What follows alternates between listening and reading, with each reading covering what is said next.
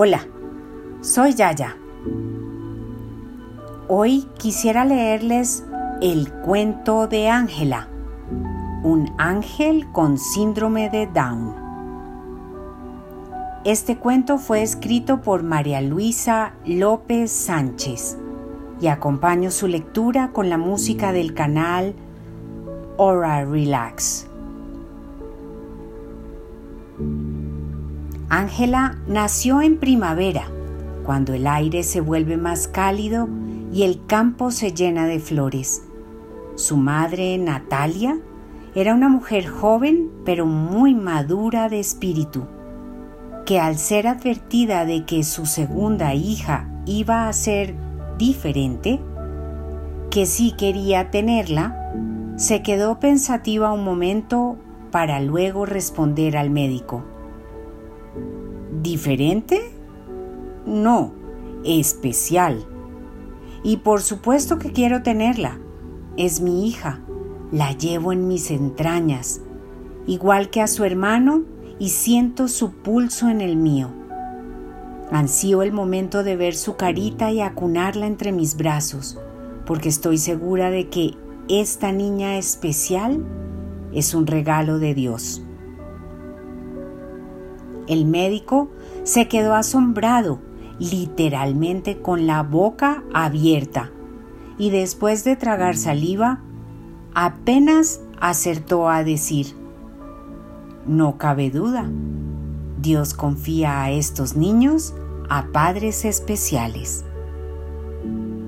Natalia, sonriendo, le respondió que así era y que estaba deseando verla y acariciarla y cuando por fin vio la luz, un día soleado de mayo, los padres observaron con cariño aquella muñequita de ojos achinados, de pelucilla rubia, piel de porcelana y una boquita de fresa. Cuando se la enseñaron a su hermano Dani, este se quedó asombrado y abriendo mucho los ojos exclamó, ¡Oh! Parece un ángel. Los padres se miraron felices y el padre tuvo la feliz idea de ponerle el nombre de Ángela, a lo que siguieron los aplausos del pequeño. Sí, él le había puesto el nombre a su hermanita.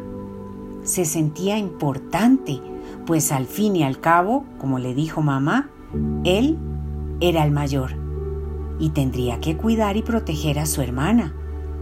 A lo que el muchachito, muy solemne, levantando su mano derecha, prometió cumplir como le correspondía. Los tres recordarían ese día como una de las anécdotas más bonitas de su vida. Y fue transcurriendo el tiempo. Ángela iba creciendo y sus rasgos especiales fueron haciéndose más evidentes, pero de todos ellos sobresalía su sonrisa, que desarmaba a todos. Nadie podía estar triste a su lado, pues ella le daba un abrazo, le dedicaba una sonrisa y contagiaba su alegría y ternura. Un día, en que toda la familia estaba triste porque había fallecido la abuela, Natalia no pudo contener las lágrimas porque había perdido a su mamá y la echaría mucho de menos. Ángela se acercó despacito y besándola le dijo, no llores, mami. No la veremos en casa, pero cuando se haga de noche, mira hacia el cielo, porque estoy segura de que, como era tan buena, Jesús la habrá convertido en estrella para que siga dándonos luz y no la extrañemos tanto.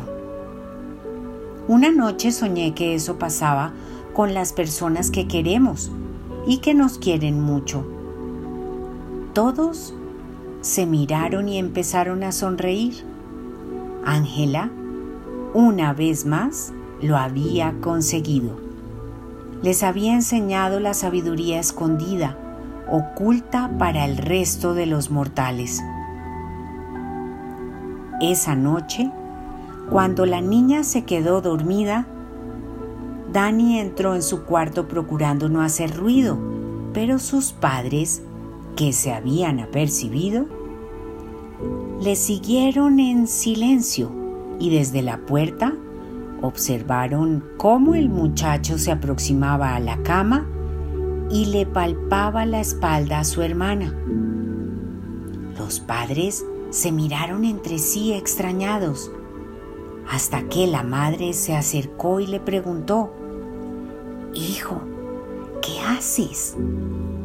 El chico respondió con naturalidad, Buscarle las alas, mamá. A mí me parece que ya tienen que estar saliendo.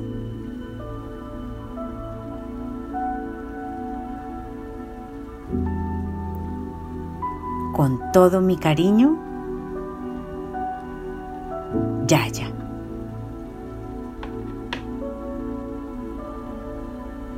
thank